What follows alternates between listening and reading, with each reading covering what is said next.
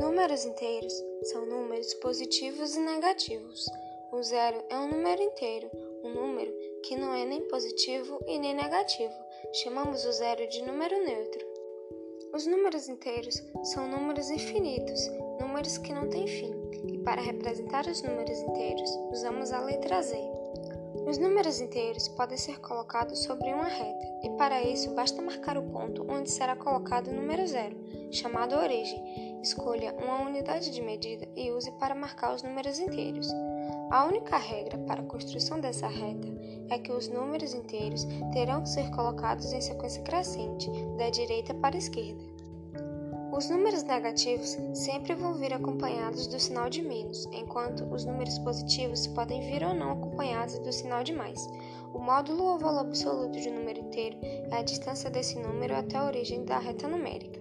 Escreve-se o valor absoluto de um número inteiro entre duas barras, o que resulta no mesmo número sem seu sinal.